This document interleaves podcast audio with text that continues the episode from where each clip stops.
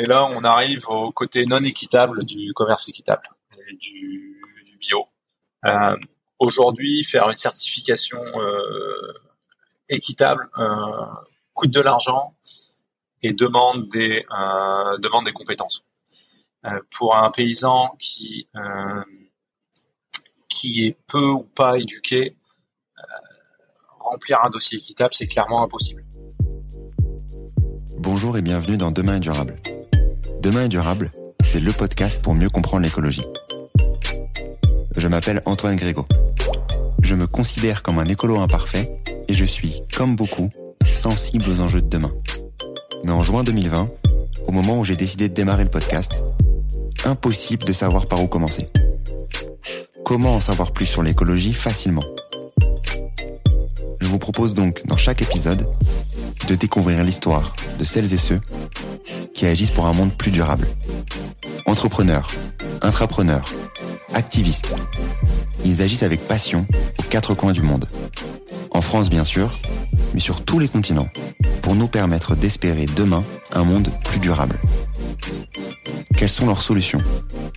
Pourquoi ont-ils décidé de se lancer? Quels sont leurs conseils pour agir à notre échelle?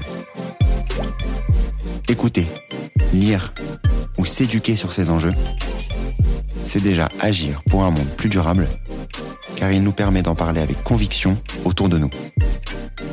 C'est ce que j'espère vous apporter lors de chaque épisode.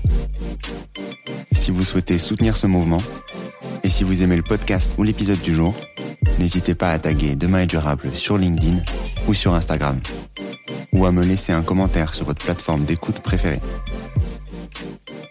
Lorsqu'on se balade dans les rayons de son supermarché, on a tous déjà aperçu les logos de produits de commerce équitable.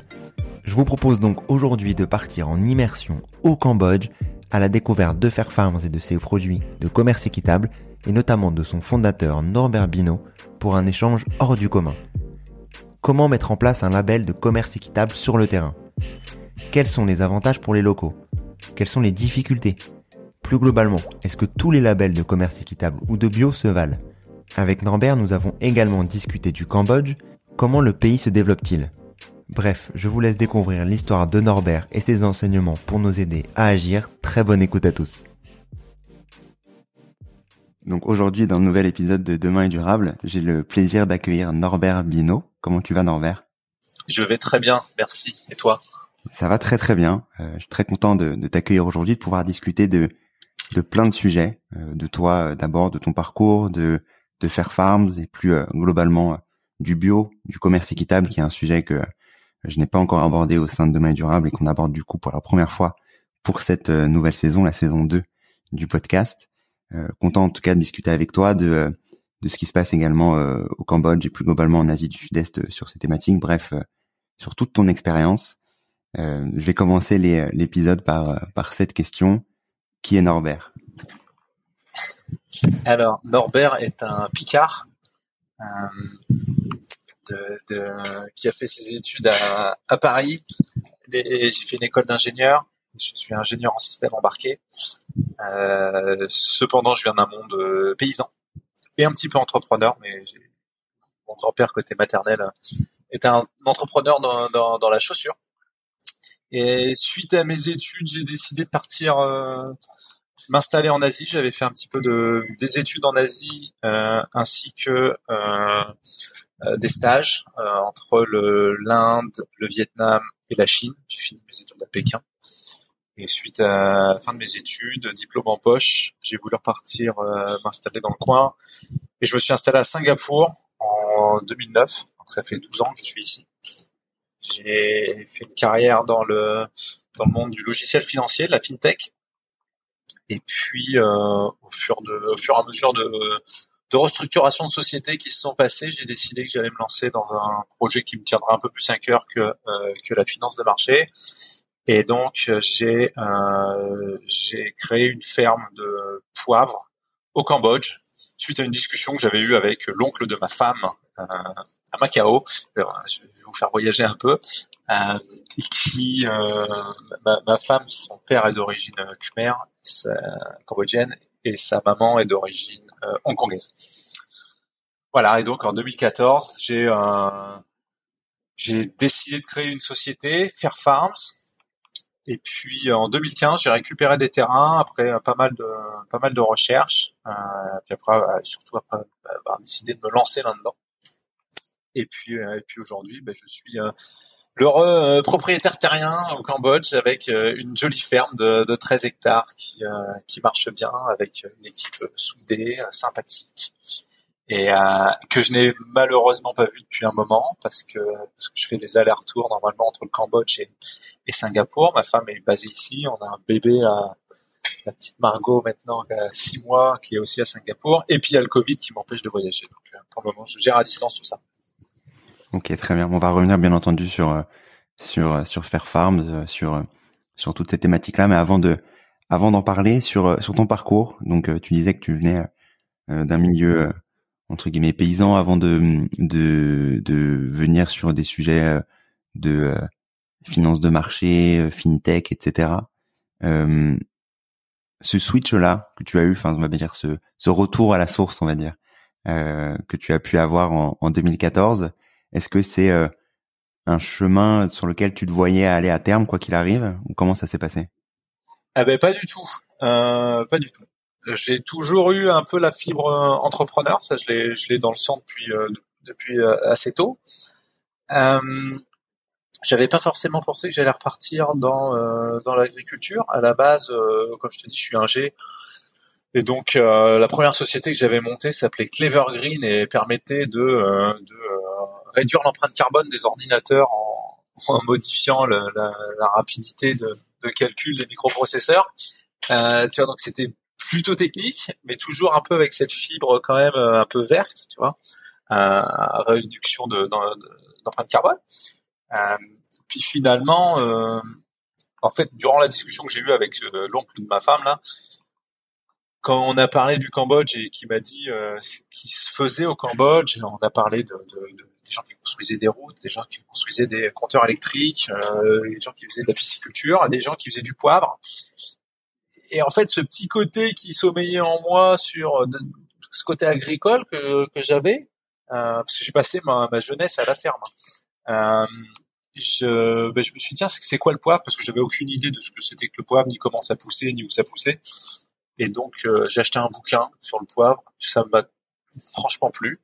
Et voilà. Et après, je suis parti au Cambodge. J'ai regardé comment comment les paysans euh, faisaient pousser ce poivre exceptionnel, hein, le poivre de Campote, qui a, qui a un AOP, euh, qui, qui, est protégé par l'Union européenne et tout ça.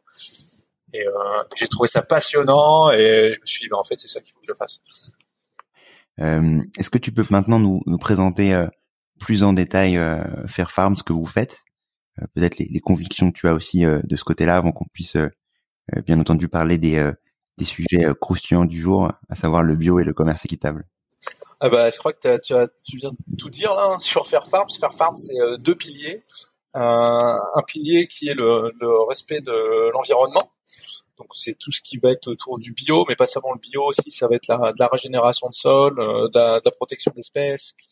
Il y, a, ces sujets-là qui, qui, nous tiennent à cœur. Et puis il y a aussi la partie ben, respect de l'humain. Ça c'est toute la partie équitable qu'on a mis en place, social, les implications qu'on a avec euh, avec les gamins du coin, euh, avec euh, les gamins du coin ou les gamins qui sont d'ailleurs pas du coin. Je salue d'ailleurs s'ils nous écoutent les jeunes du pôle innovant lycéen en France, c'est des décrocheurs scolaires qui bah, qui raccrochent justement, qu'on reçoit à la ferme de temps en temps. Il y a la protection, bah, on va on va y toucher après, mais tout ce qui va être la protection de l'enfance, euh, l'égalité des des genres. Voilà, donc ça c'est c'est c'est les deux euh, chevaux de bataille qu'on a, le bio, euh, enfin l'environnement et l'humain. Continuons sur sur cette thématique là. Est-ce que tu peux peut-être nous définir le le commerce équitable pour toi, ce que c'est, et du coup la façon dont dont il voit le jour au sein de au sein de Fair Farms. Bien sûr. Euh, c'est une bonne question, je pense. Je pense qu'aujourd'hui, beaucoup de personnes sont un peu euh, troublées. On ne sait pas trop ce que c'est que le commerce équitable. Euh, nous, on est, on est certifié commerce équitable sur un modèle qui s'appelle euh, Fair for Life, FFL. C'est un, un logo orange avec marqué FFL dessus. Il faut savoir que le commerce équitable, il y a des, des, des centaines de, de labels équitables. Euh, il y en a, il y a vraiment à boire et à manger. Et je pense qu'il y en a 80% où c'est c'est du flanc. Euh, donc il faut pour le consommateur déjà essayer dans un premier temps de se renseigner sur les ben, ces labels, savoir ce qui fait sens. Euh, c'est pas parce qu'il y a marqué fair trade ou commerce équitable sur un paquet que derrière les, les règles du, commerce équitable sont, sont appliquées. Et ces règles-là, ben, en fait, il y en a beaucoup et ça dépend vraiment des, standards qui, existent. Le FFL est un standard qui, euh, qui se fait en quatre étapes. Euh, on est d'abord certifié FFL niveau 1, FFL niveau 2, 3, puis 4. Et au fur et à mesure, en fait, de, de, de, de ces certifications, euh, le, le, les attentes des producteurs euh, grandissent. Donc au début, ça va être des règles vraiment de base. Euh, on va dire pas d'enfants qui travaillent à la ferme, respecter les gens, les payer, euh, pas de force labor, euh, de, de, de, travail forcé. Euh, toutes, ces choses-là. Puis ensuite, au fur et à mesure que le modèle il évolue, on arrive sur euh, des, points qui vont être un peu plus euh, touchy. Euh, nous, aujourd'hui, on est niveau 4. Quand tu arrives au niveau 4, typiquement, tu dois mettre en place, par exemple, des systèmes de retraite dans un pays où la retraite n'existe pas. Donc là, c'est à toi, acteur fair trade, de trouver des solutions pour mettre ça en place. Et, euh, derrière, ça te permet d'avoir des, sociétés qui sont, euh, bah, qui sont, qui sont solides, qui, euh, qui, qui, qui, protègent, comme je disais tout à l'heure, l'enfance, qui protègent les femmes, qui, qui font un développement social local qui est, qui est très important. Donc ça, c'est toute la partie, on va dire, régulation. Et ensuite, nous, euh, quand on travaille en commerce équitable, on, on, travaille notamment avec une société euh, en France que, que je recommande à n'importe qui euh, aujourd'hui, aux consommateurs, aux gens que ça intéresse, de regarder une boîte qui s'appelle EcoID. Euh, EcoID, par exemple, est une, est une société qui s'engage avec nous depuis des années. On a des contrats avec eux pluriannuels, donc ils s'engagent sur, sur des minimum trois ans, avec des volumes planchers des prix planchers pour s'assurer que ben, nous demain on se retrouve pas dans la merde si euh, euh, veulent plus euh, ils s'engagent à acheter avec nous ça nous permet ça nous permet d'avoir un peu de visibilité sur sur où on va euh, nous forcément on a des engagements aussi vis-à-vis de ces sociétés là euh, et, le commerce équitable euh, nous force à mettre de l'argent de côté. Donc sur chaque contrat on met entre 2 et 5 euh, des revenus qu'on a. Et la société avec qui on travaille, donc EcoID nous donne un bonus sur les contrats qu'on met de côté dans un fonds. Et ce fonds est utilisé à des fins sociales dans le pays pour euh, construire une école, pour euh, acheter de la bouffe. Euh, là, pendant la période Covid, on a utilisé une partie du fonds parce qu'à un moment c'était catastrophique et qu'il n'y avait plus à manger, donc on a, aidé les villages à acheter de la, nourriture. On installe des filtres à eau pour pas que les gamins tombent, euh, ils tombent malades. On installe des toilettes. Euh, voilà, on fait pas mal de choses. Et en fait, cet argent, la façon dont on le distribue, c'est décidé euh, par les membres euh, du, euh, du, euh, du groupe FFL. Donc nous, en fin de compte, les gens qui travaillent avec nous, les paysans qu'on qu'on qu'on embauche, ont un droit de vote au sein de ce fonds ils peuvent dire, eh ben nous, on pense que euh, dans notre village, euh, il ferait sens de faire euh, ci, ça, ça.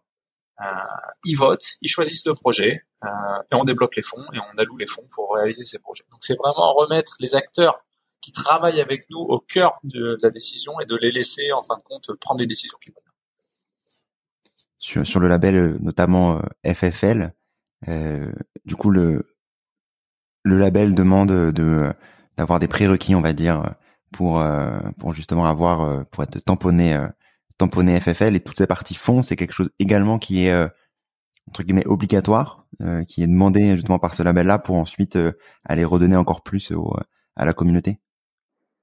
C'est obligatoire, exactement. Ça fait partie de ça fait partie de nos engagements et donc nous on se fait auditer hein, tous les ans euh, par euh, par EcoCert, qui, qui est habilité en fin de compte à, à, nous auditer là-dessus.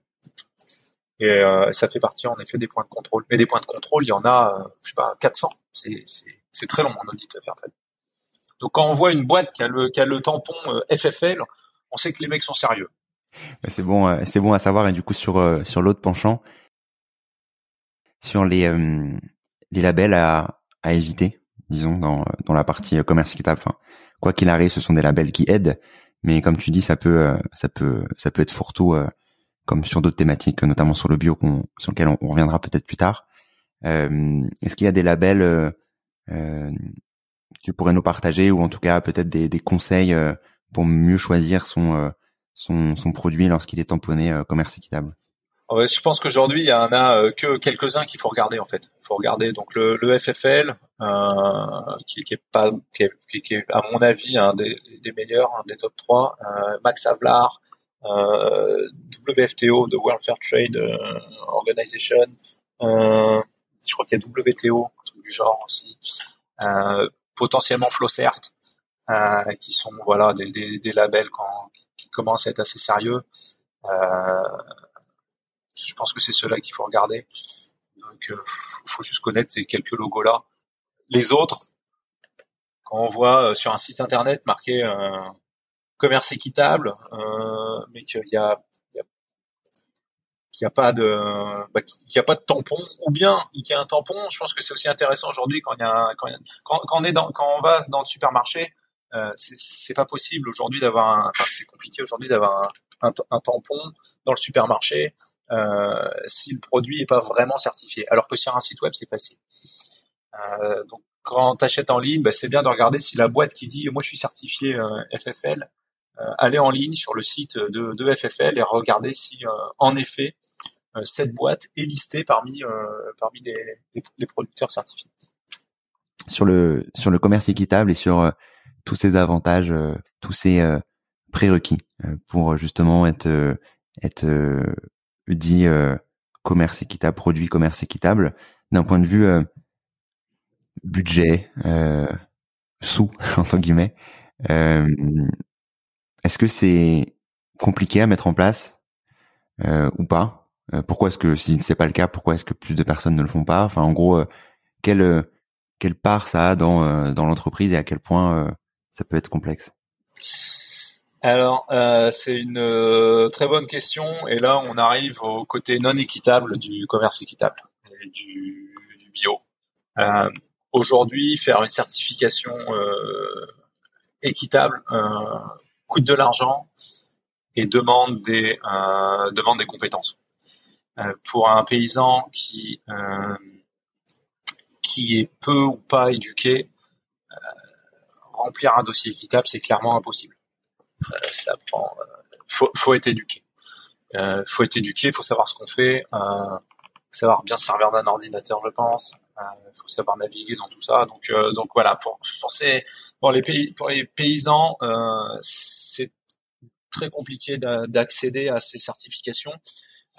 C'est en ça que des sociétés comme la mienne, qui sont en fin de compte un peu plus grosses que que, que les fermes familiales, on a cette responsabilité derrière, je pense, hein, de euh, de prendre en fin de compte sous notre aile aussi ces, ces fermes familiales et de leur dire bah écoutez, on, on peut travailler ensemble. Donc nous, on va, s'engager à on va s'engager à vous, vous acheter votre production euh, et vous vous allez vous à un prix euh, supérieur au marché local et vous vous allez vous engager à respecter euh, quelques engagements qui sont bah, qui sont définis par nous. Donc on a un, un, un système de contrôle interne qu'on met en place euh, pour s'assurer que leurs gamins vont à l'école, euh, pour s'assurer que qu'ils sont bio, euh, qui respectent un peu l'environnement, parce que sinon le Cambodge c'est une porcherie, les gens ils jettent tout par terre. Donc ça c'est des petites règles qu'on met derrière en place et ça nous permet à la fois de les aider, puis aussi de filer un coup de main euh, socialement et à la planète à dire ben voilà vous voulez bosser avec nous les gars et eh ben faites comme nous euh, respectez. Mais euh, voilà donc ça c'est notre rôle. Et sinon non sinon pour un paysan tout seul c'est impossible. Impossible. C'est cher c'est cher et c'est euh, c'est cher et ouais c'est lourd. Et, et même pour toi pour pour ta ta société plus particulièrement d'un point de vue d'un point de vue financier, c'est euh, euh, disons que c'est c'est une grosse part de de la charge euh, sur euh, cette partie euh, équitable. On reviendra bien entendu sur sur le bio aussi, qui qui j'imagine doit faire aussi partie du du des, des, charges également. comment comment ça se passe sur ça? Alors c'est assez cher. cette année, on va payer. On paye cette année Je crois, je crois qu'on paye dans les 10 000 euros. Tu vois, donc c'est pas c'est pas donné. Euh, c'est pas énorme par rapport à notre notre notre chiffre d'affaires. Euh, euh, cependant, par rapport à nos bénéfices, ça, ça, ça, ça, en enlève un paquet. Euh, plus, donc nous, on nous aujourd'hui, ce qu'on fait, hein, c'est que on, on, est producteur et on a tellement de demandes qu'on n'est plus capable de produire suffisamment. Donc on a le choix soit de dire bon, ben, je reprends des terrains, j'agrandis ma ferme, ou soit je travaille avec les paysans du coin et je leur achète leur production s'ils font du bon boulot. Qui est le qui est le, le, chemin qu'on a qu'on a décidé de prendre. Et donc dans ce cas-là, nous on fait certifier les paysans et donc on paye pour eux. Et donc ça, ça rajoute aussi. Sur cette partie, notamment euh, commerce équitable, sur lancer sa, sa structure sur sur cette thématique-là, euh, que tu as pu faire il y a, il y a quelques années maintenant, il y a, euh, il y a sept ans à peu près. Euh, Est-ce que tu aurais des conseils pour euh, justement euh, lancer un, une, une entreprise de ce, de ce type-là, justement équitable, des, des conseils, des des erreurs que que tu ne referais pas une deuxième fois, etc., que tu pourrais donner aux, aux auditeurs et aux auditrices? Euh, bah, déjà, je pense qu'il faut que ça vienne de, faut qu'on l'ait au fond de soi. Nous, on n'avait pas prévu de faire une société euh, d'e-commerce équitable, d'e-bio. En fait. on, avait euh, pour ambition de bah, d'aider euh, et aussi de respecter l'environnement, machin. Mais on n'avait jamais pensé label.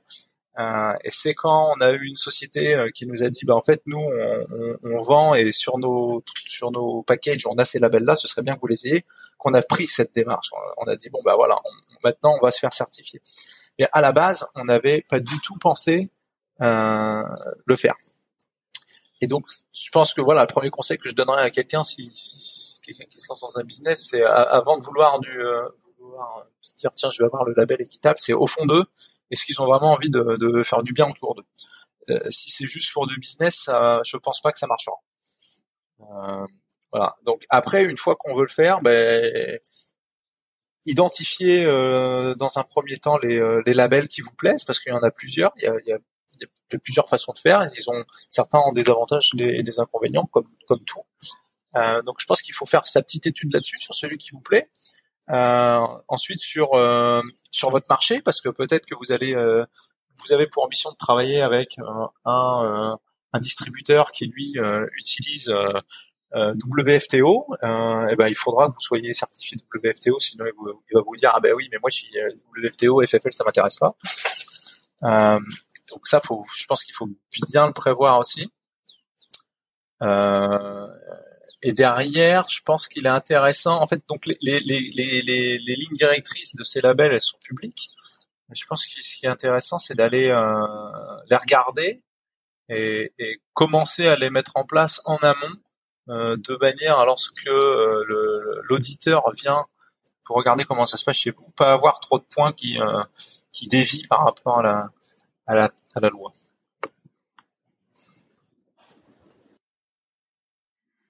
Ok, ok, très clairement. Merci pour, pour, pour tous ces conseils. Je voulais euh, arriver sur un autre sujet euh, qu'on discutait euh, la dernière fois en, en off sur le commerce équitable, bien entendu, mais son lien avec avec le bio. on en discutait. Tu me, je vais te laisser du coup partager partager ton avis là-dessus, mais savoir pourquoi est-ce que tu t'étais embarqué sur de l'équitable plus sur sur du bio. Alors, euh, moi je pense que les deux euh, marchent ensemble. Je pense que l'humain et euh, la nature de base doivent euh, doivent coopérer, et, donc euh, et, et, donc de, de base, ouais, il faut, il faut qu'on travaille ensemble. Aujourd'hui, il y a des modèles équitables, une fois de plus le FFL, lequel on est, qui qui te force pas d'être bio, mais qui te l'encourage et qui te donne un meilleur scoring, si tu veux, sur sur quand tu, passes ta certification. Euh, je pense que c'est bien, euh, vu qu'on a ce rôle quand même euh, d'éduquer, en fin de compte, via, nos, sociétés, euh, les, populations locales, les communautés. je pense que c'est bien qu'on lit le, le, bio avec ça parce que parce que euh, ils ont pas forcément compris que quand on balançait des pesticides, euh, ben c'était c'était pas bien. Ils ont pas forcément que c'était mauvais pour la santé, que c'était mauvais pour l'environnement. Euh, et donc je pense que c'est bien en fin de compte qu'on arrive à lier les deux et comme ça on met tout ça en fusion et ça te fait un ça te fait un package euh, ça te fait un package qui est plutôt pas mal en fait quand, tu quand tu euh, quand tu partages ta connaissance. Quelles sont les difficultés de justement mettre mettre en place ce type de label là euh, le coût associé aussi bien entendu, euh, dans des pays euh, comme le Cambodge qui, comme tu as pu nous le partager, sont peu, on va dire friands, mais oui, sont peu encore développés sur sur cette thématique-là. Donc le Cambodge, il hein, faut replacer le contexte. il y a eu quand même les, les Khmers rouges qui ont fait très mal au pays dans les années 70. C'est un pays qui est tout nouveau, qui a morflé, mais grave. il y a eu, il y a eu euh, beaucoup de connaissances qui ont, qui ont, qui ont disparu, je sais pas, connaissances, pas, pas des gens que je connais, hein, de, de knowledge.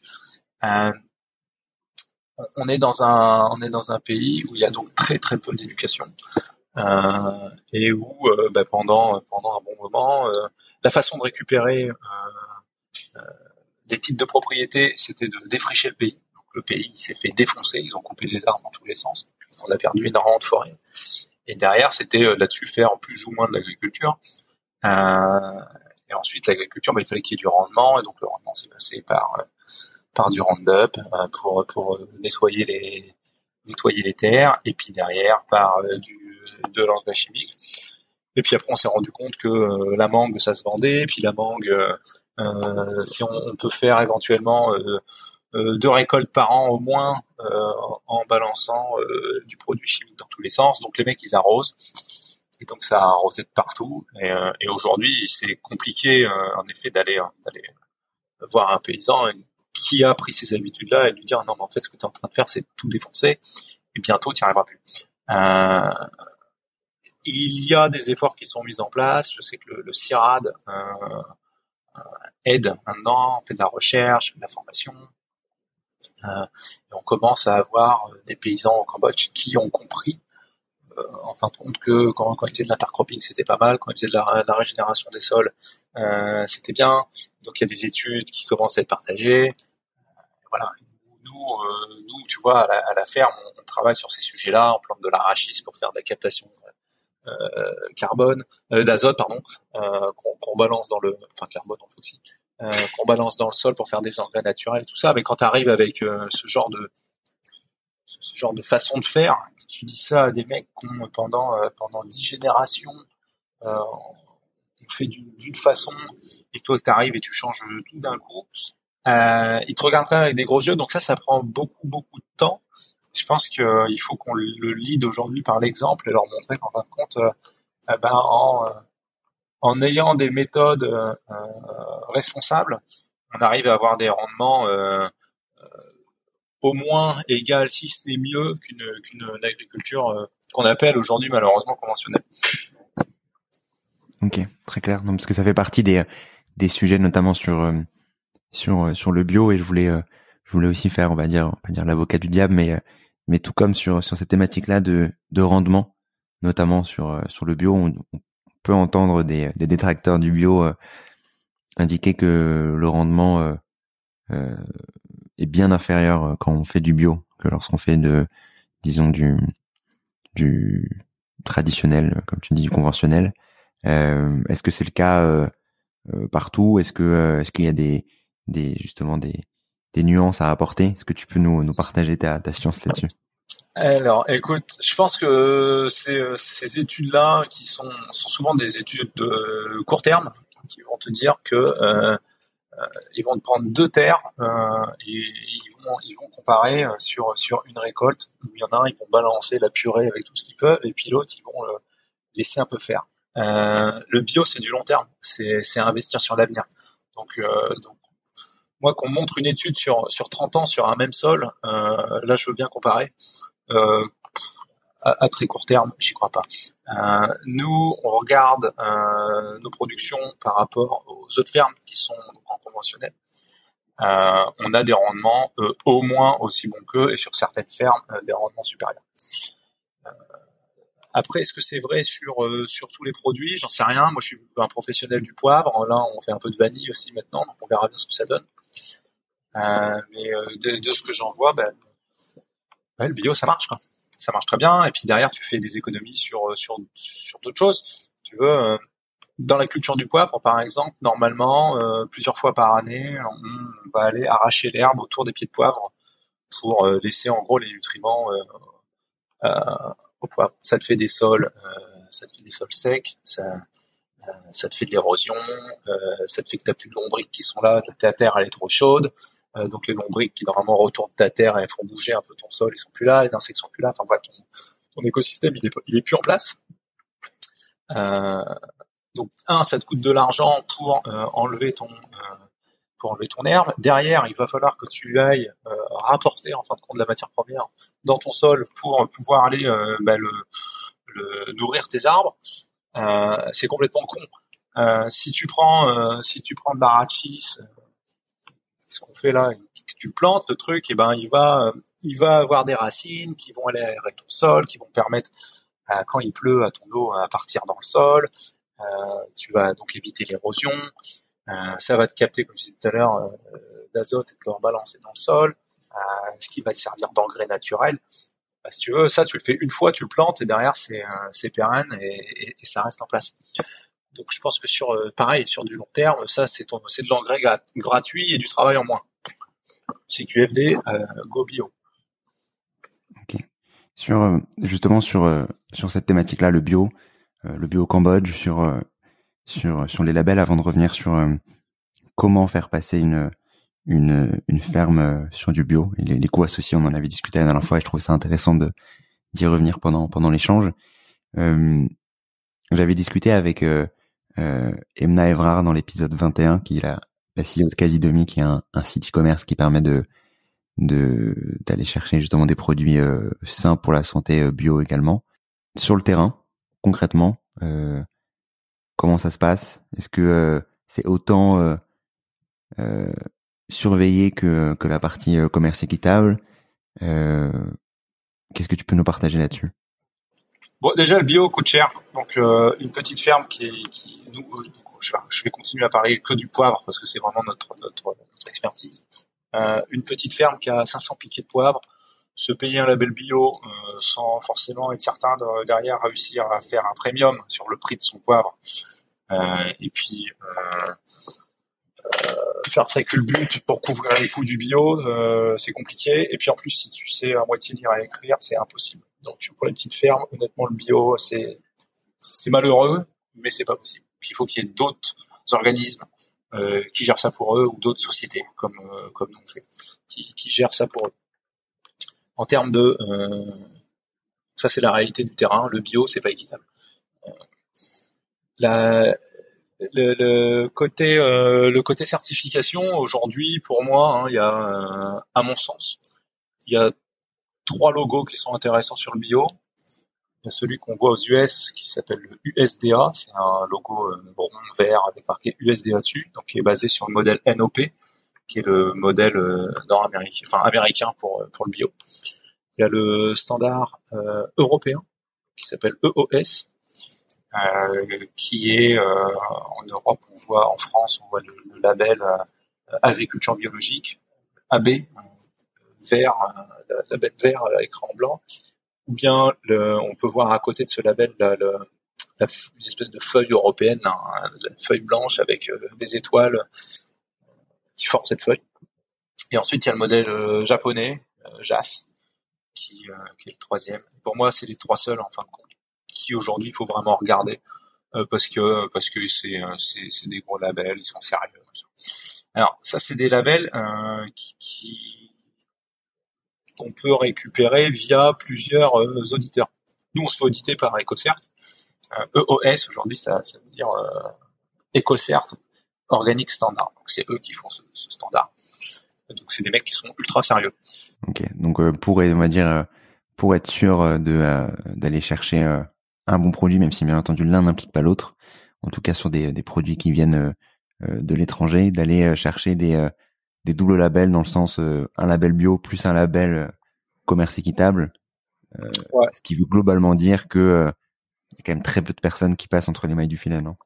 Ah ouais, là c'est compliqué. Mais des boîtes comme nous, si tu veux, au Cambodge, il doit y en avoir, je sais pas, on était la première. Hein. Bioéquitable au Cambodge, c'est Fairfarm, c'est la première boîte qui combine les deux. Euh, et aujourd'hui, sur le modèle FFL, on est, je crois qu'on est deux. L'autre, elle fait du riz, c'est une boîte qui est beaucoup plus grosse que nous. Ok.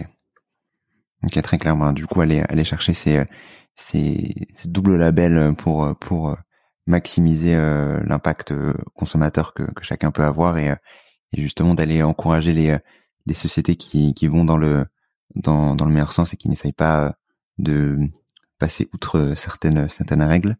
Euh, sur avant de passer sur une autre thématique, je voulais terminer sur sur deux, deux petits sujets sur le bio et est-ce que tu pouvais nous expliquer euh, la manière dont euh, dont on passe d'une ferme, disons classique, euh, qui cherche à faire bien entendu des, bons produits avec peu, de pesticides, à une ferme qui cherche du coup à, faire des produits bio?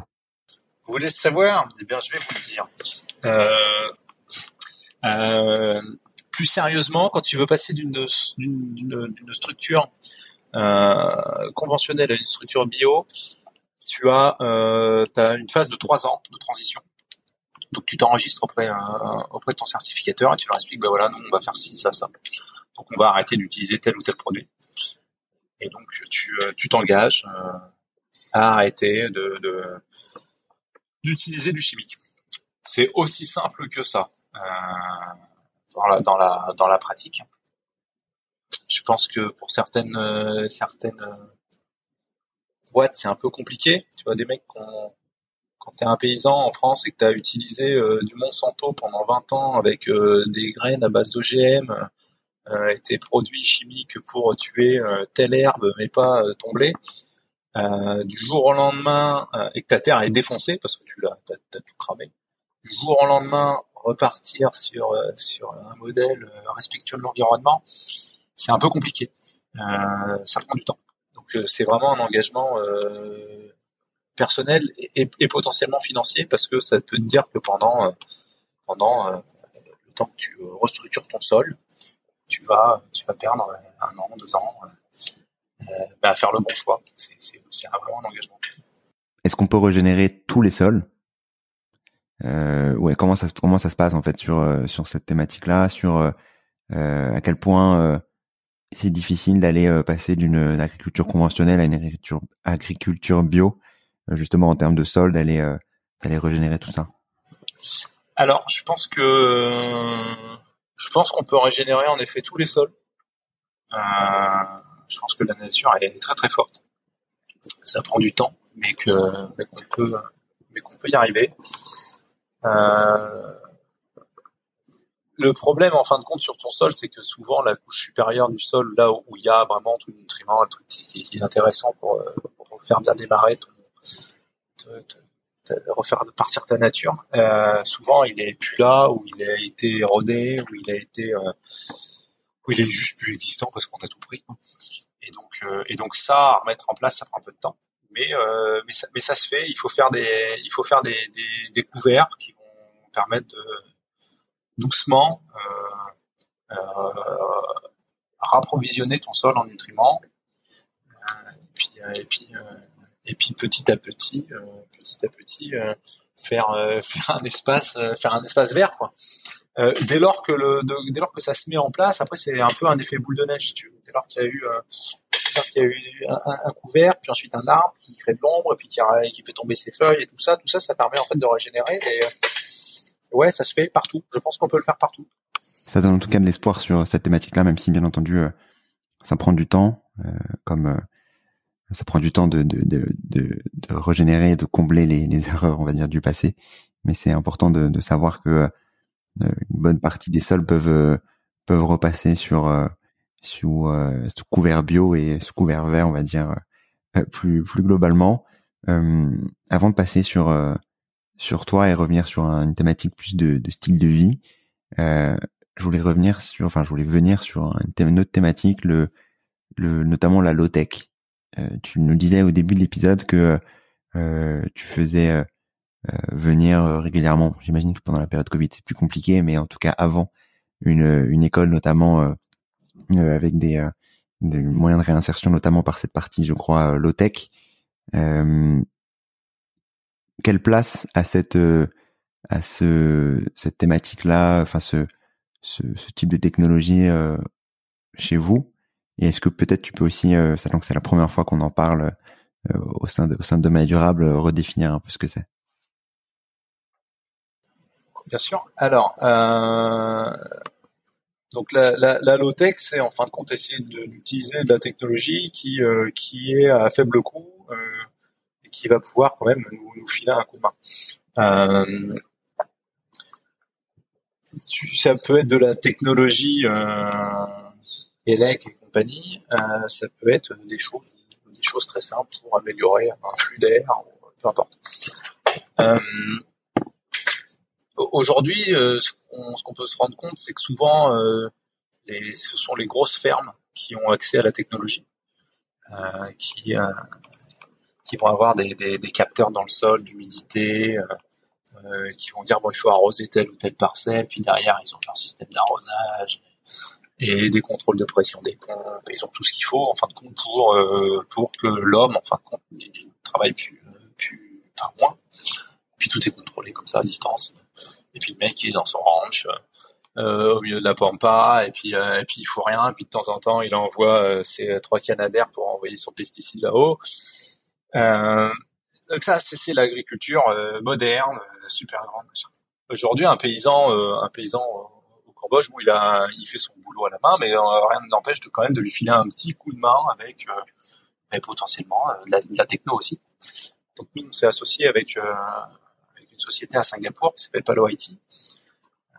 Avec Palo, on a dit bon, pourquoi pas essayer de mettre en place des systèmes qui coûteraient pas cher, qui seraient autonomes, et qui pourraient filer un, un coup de main, un coup de main à, à un paysan pour lui libérer un peu de temps, ou bien libérer euh, les mains de ses enfants, par exemple. Parce que tu peux te dire, euh, c'est bien beau d'aller voir un paysan et lui dire, écoute, euh, moi je vais travailler avec toi, mais je veux pas que ton gosse y bosse. Euh, pour eux, en fin de compte, enfin comme, partout dans le monde, en fin de compte, les enfants parfois, bah, ils aident à, ils aident au champ, au détriment d'aller d'aller d'aller à l'école. Donc on s'était dit tiens ben, ce serait peut-être pas con en fin de compte d'aller voir les, les paysans puis de leur dire mais euh, ton gamin il t'aide à, arroser et ben en fin de compte aujourd'hui tu vas plus arroser. Euh, parce que ça va se faire tout seul. Et comme ça ton gosse eh ben, il peut euh, il peut aller à l'école. Et donc en partant de ça c'est comment on va économiser du temps mais comment on va mettre ça en place machin. Donc on a fait un peu de recherche. Donc on a lancé un petit labo de recherche à la ferme qui est, euh, que vous pouvez trouver euh, sur mon LinkedIn ou sur sur YouTube. Cherchez Palo IT ou Norbert Bino trouverez. Euh, et donc on a fait euh, ce petit lab où en fin de compte on prend des Raspberry Pi, donc c'est des mini ordinateurs qui sont gros comme ton poing, même pas, euh, et puis des capteurs qui valent pas cher. On va aller récupérer l'information, on remonte l'information, on a connecté notre Raspberry Pi à un, petit panneau solaire, et avec cette information on est capable derrière d'actionner d'actionner une pompe, d'actionner un goutte à goutte, on peut actionner plusieurs trucs, on définit ce qu'on veut faire. Ça permet de euh, bah, d'arroser en automatique euh, à très faible coût. Euh, ça te permet aussi de contrôler un peu ton, ton impact au niveau eau parce que parfois on arrose trop. ça, ça te permet de dire bon ben là maintenant c'est le moment d'arroser, on a besoin d'eau donc on arrose puis tu peux faire de l'arrosage ciblé. Donc voilà, on a travaillé là-dessus. Malheureusement, euh, malheureusement, depuis un an et demi, on n'a pas pu euh, retourner au Cambodge. Donc pour le moment, on ne peut pas trop travailler sur le sujet, mais c'est typiquement des sujets qui nous tiennent à cœur. Ok, c'est ce type de de euh, petits projets peu coûteux en, en, technologie notamment qui pourraient être viables sur et enfin qui pourraient être dupliqués sur sur d'autres terres, c'est ça? Ouais, en fait, l'idée, c'est de, de, de, pouvoir euh, donner accès à, de pouvoir donner à tout le monde, quoi. Euh, donc, on, a, on a expliqué un peu ce, on a eu des, un call avec les, les Nations Unies, qui a un programme de développement qui travaille sur, qui s'appelle Cultivate, qui travaille, qui travaille là-dessus, qui est aux quatre coins du monde. Et voilà, l'idée, c'est de partager nos, partager notre retour sur expérience sur ce qui s'est passé, ce qu'on a vu, les problèmes qu'on a eu, parce que parce que c'est bien beau de développer ton projet de low tech quand tu es à Singapour, mais quand tu vas le déployer au fin fond de la campagne au Cambodge, bah, tu n'as plus internet, t'as plus l'électricité, t'as plus rien, donc et donc tu te rends compte de la difficulté du terrain. Donc ça c'est des expériences qu'on partage avec avec ce groupe de travail. Euh, en espérant porter un peu notre petite contribution. Euh, et ouais, l'idée, euh, l'idée nous, c'est si on arrive à bien mettre en place notre projet, c'est les paysans avec lesquels on va travailler, leur dire bah tiens, on travaille avec toi, on s'engage à t'acheter tes produits, machin et tout, puis en plus on va te on va te, on va te filer un, on va te filer un panneau solaire et puis une petite pompe et puis et puis on va t'aider sur ton sur ton arrosage. Donc si dans les auditeurs il y a des mecs qui ont des panneaux solaires à filer, on, on est preneur. ok, très clair. Le, le, message, le message est passé. euh, je voulais euh, terminer par euh, par trois questions qui sont euh, classiques maintenant chez chez Demain Jarab depuis le début de la saison 2. donc, je te laisserai bien entendu répondre. Je voulais savoir si tu avais un contenu qui t'a marqué récemment et que tu pourrais partager. oui, euh, donc comme je te disais, euh, je suis un fermier euh, à la ferme de la terre. Je suis un fermier aussi de la blockchain. Aujourd'hui, la blockchain c'est quand même quelque chose qui est en train de révolutionner un peu notre monde. Euh, récemment, il y a dans la blockchain, il y a quelque chose qui s'est lancé qui s'appelle les NFT. Je, je, vais, pas rentrer dans le détail, mais il y a un NFT qui a été sorti qui s'appelle The Lost Glitch. Et dessus, en gros, ils ont levé de l'argent en vendant des, photos et euh, une partie de l'argent qui a été levée euh, est derrière rebalancée dans euh, dans des projets euh, caritatifs, dans, dans, des ONG qui en sont euh, choisis par tous les membres qui ont euh, qui ont participé en fin de compte à ce, à ce petit appel. Donc ça, je trouve ça pas mal parce que c'est un modèle où la technologie, en fin de compte aujourd'hui, la blockchain qui peut être assez critiquée, euh, parce que pas du tout comprise, est en train d'aider euh, est en train d'aider les ONG. Euh, donc voilà, ça c'est un truc que j'avais trouvé pas mal, qui est, qui, est sorti cette semaine, euh, hier d'ailleurs. Euh, voilà, il y a un truc qui arrive qui s'appelle The Angel Protocol, qui va aussi permettre de, de, de, de créer en fin de compte de la valeur euh, automatiquement et de la rebalancer dans des ONG. Donc en gros, tu vas déposer 1000 balles dans une ONG, euh, au lieu de lui donner 1000 balles, tu vas lui donner euh, ad vitam aeternam 200 euh, dollars, mais toi, tu auras mis que 10 balles, euh, 1000 balles. Donc ça, c'est des beaux projets qui arrivent et je trouve que, que c'est bien, il faut, faut leur donner un thumbs up. Euh, c'est des, des, des, mecs qui sont derrière ça, c'est des mecs qui c'est des mecs qui ont beaucoup de connaissances, euh, qui pourront utiliser euh, tout leur savoir pour euh, juste faire du pognon, mais qui en fin de compte mettent leur savoir au service de, de l'homme, et je trouve que c'est bien. Ok, moi je partagerai euh, des contenus là-dessus et je serai preneur bien entendu de de deux trois euh, liens de, de ton côté sur euh, sur une deuxième question sur une action que tu pourrais partager aux auditeurs et aux auditrices sur pour agir dès demain dans le bon sens. Si vous avez un projet en tête, si vous pensez que un truc peut marcher, si vous avez envie d'entreprendre, allez-y. voilà, je pense qu'il faut qu'il faut y aller. Euh, j'ai fait une étude l'autre jour euh, sur les regrets de fin de vie, il y en a plus de 50% qui disaient de pas avoir entrepris. Euh, voilà, la vie, elle, est courte, mais il y a quand même pas mal de temps, donc euh, ça, ça, peut valoir le coup d'essayer de lancer un truc, euh, 3-4 ans, euh, de réussir, de se planter, mais au moins d'avoir essayé. Quoi. Ok, très clair. je retiens, je retiens cette action-là. Et sur euh, sur le la dernière question, un invité que tu recommanderais, un ou une invitée, bien entendu, hein, que tu recommanderais pour le podcast? Euh, Je recommanderais pour euh, le podcast euh, euh Pierre-Alexandre Hubert, qui est le, fondateur euh, de EcoID, cette société qui est notre partenaire avec qui on travaille, qui a énormément d'engagement au niveau du du, social, au niveau du, fair trade, au niveau du bio. Il travaille avec des communautés de par le monde. Euh, il est engagé, il laisse pas, il laisse tomber personne. Euh, il dépense euh, son énergie sans compter. Je pense que c'est un mec, c'est un mec, je pense que c'est un mec en or. Ok, très clair. il sera, il sera bien entendu contacté et fera partie des, des futurs invités du podcast. Merci beaucoup pour ton temps, Norbert. Je voulais savoir si si on souhaite te contacter, si on souhaite travailler avec toi ou plus globalement discuter avec toi, où est-ce qu'on peut te retrouver? Alors, euh, donc euh, Norbert Bino, Bino c'est B-I-N-O-T. Euh, je suis disponible sur sur LinkedIn. Voilà, si c'est une façon de me contacter. Sur Twitter, Nbino. sur sur YouTube, Norbert Bino. Voilà, ça c'est des trucs qu'on peut me contacter. Sur notre site, alors le site malheureusement il s'appelle pas encore Faire Farms parce que je l'ai je l'ai pas refait, j'ai pas trop le temps. il s'appelle Campod-Jewels, mais déjà LinkedIn et tout ça, ça devrait être, ça devrait être bon. Sur euh, Facebook aussi, euh, sur Instagram, voilà.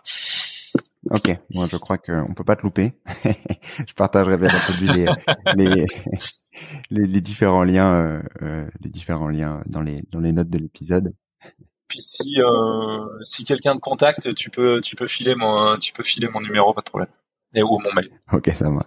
Très bien, ça marche. je je m'en occuperai, je ferai l'intermédiaire. Merci beaucoup pour ton temps, euh, Norbert, euh, et, et, à très vite. Je t'en prie, à très vite, et puis euh, merci aux auditeurs qui ont écouté jusqu'ici.